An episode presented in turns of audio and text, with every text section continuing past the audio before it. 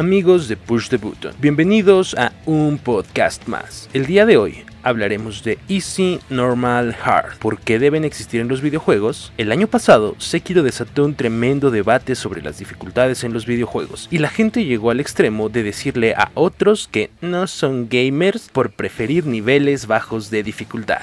Antes de continuar, te recordamos que te puedes unir en todas nuestras plataformas, Twitter, Facebook, Instagram y también en Twitch. Y si quieres platicar con la comunidad de Push the Button, no olvides unirte a nuestro servidor en Discord.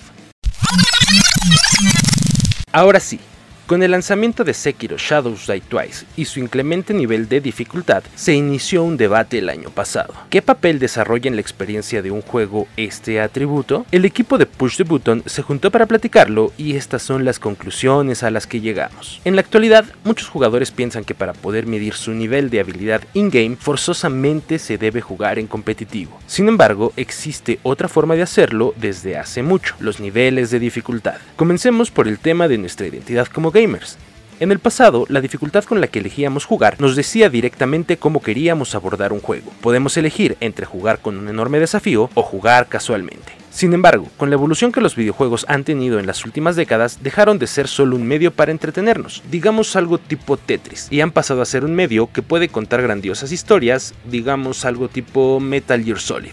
Si bien el ser entretenido no excluye el contar una buena historia, sí hace que existan personas que disfruten más uno que del otro. Si a alguien le gusta más una buena historia, tiene que pasar horas y horas muriendo en el mismo nivel hasta dominar el juego.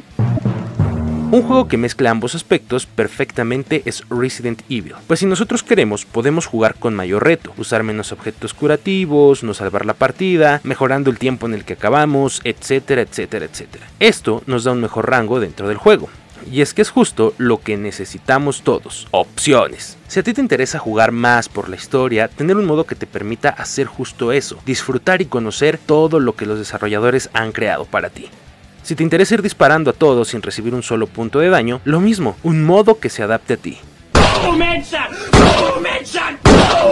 Con todo esto en mente, no hay que olvidar algo importante, la visión original del director del juego. La experiencia planeada desde la concepción es ideal para tener una mezcla de reto y de disfrute de la historia. Casi siempre es el modo normal. Obviamente, todo lo mencionado hasta ahora es sobre dificultades altas y juego extremo. La otra cara de la moneda está en el juego sano que sirve para eliminar el estrés. Si quieres llegar a casita y encender la consola para jugar Mario y olvidar los problemas, maravilloso. Sin embargo, si lo tuyo es jugar Metal Gear y no tienes tiempo para dominar como niño asiático las mecánicas del juego, pero disfrutas de sorprender soldados, solo dale a la casilla Easy para tener la experiencia que tú quieres y esto también es súper válido. En conclusión, que nadie te diga que no eres suficientemente gamer por pedir opciones de dificultad en los juegos. Solo tú sabes cómo disfrutas mejor de la experiencia. Solo queda una pregunta.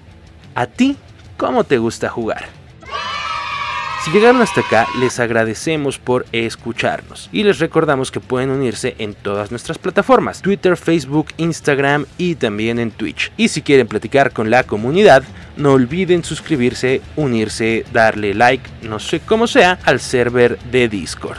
Con información de Pablo Corso, yo soy Leo González de Push the Button y te pedimos que nunca dejes de jugar.